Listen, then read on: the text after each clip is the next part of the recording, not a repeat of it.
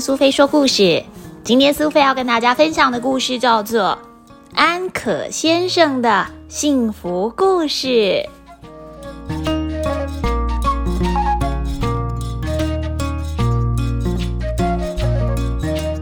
安可先生是一只幸福的狼，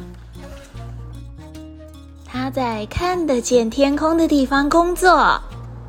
那是一片好蓝好蓝的天，有白白的云，而且还有一架不知道要飞往哪里的飞机。他也在喜欢的地方吃午餐，是一片很棒的森林哦。还有一个可以休息、舒适的家。你看，他正骑着他粉红色的摩托车，要前往他的绿色小屋呢。这个房子就在湖的旁边，有着绿色的屋顶、绿色的门，充满了幸福的样子。但是有一天，安可先生突然有了烦恼。哎呀，大家难道不能一起过幸福的生活吗？因为他看到了今天的报纸，报纸上写着，故事里面的动物农场早就不存在了。这篇新闻里面写到了工厂式的农场提供了动物性食品的大型产业，为了要获取利益，所以不人道的对待所有动物的新闻。于是，安可先生决定试着寻找让工厂式农场里面的动物也能够一起幸福生活的方法。他翻了好多好多的书，并且列了一个表格。他开始在住家的附近购买食材。他开始在自己的菜园里面种起了蔬菜。这个安可先生的开心菜园里头种了高丽菜、甜菜根。红萝卜，还有好吃的白萝卜呢。安可先生开始试着自己下厨，他发现自己其实很有做菜的才能，更惊觉原来用蔬菜做的料理是这么的美味。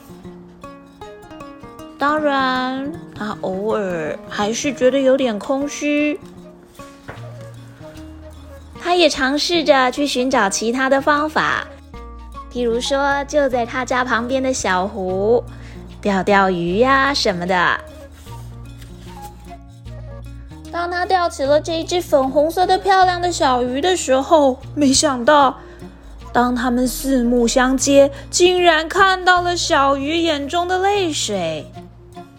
于是，安可先生还是选择走向跟其他动物共存的路，把小鱼给放回充满了荷花的漂亮水池里。安可先生依然是一只幸福的狼。你看看，他幸福的坐在他的绿色沙发椅上，看着照片，吃着苹果，正打着哈欠呢。安可先生期望看到有一天，工厂式的农场里面的动物们也能够过着幸福快乐的生活。小朋友，你喜欢今天安可先生的幸福故事吗？你是不是也是一个幸福的孩子呢？虽然说科技很进步，而且现在的饮食也很方便，我们到处都能够吃到好吃的炸鸡啊、汉堡啊，能够喝到非常香浓的牛奶，各式各样的蔬菜水果也都任君挑选。可是，当我们越是仰赖这些快速的食物、便宜的餐食的同时，我们是不是对自己盘子里面的食物来源就越来越冷漠了呢？其实，每天我们接触到的食材，很有可能是在恶劣的环境中产出的。譬如说，有一些无良的商人，他为了要让奶跟蛋还有肉类更加平价，所以呢，就让这些鸡、鸭、牛、羊从出生到死亡的同时，都关在暗无天日、又脏又小的环境里面。说不定我们也可以开始关注日常食材的来源。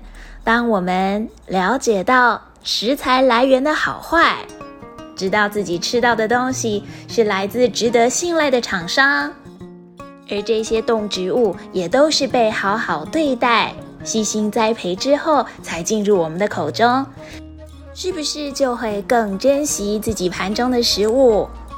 好好的享受我们的每一顿餐食呢。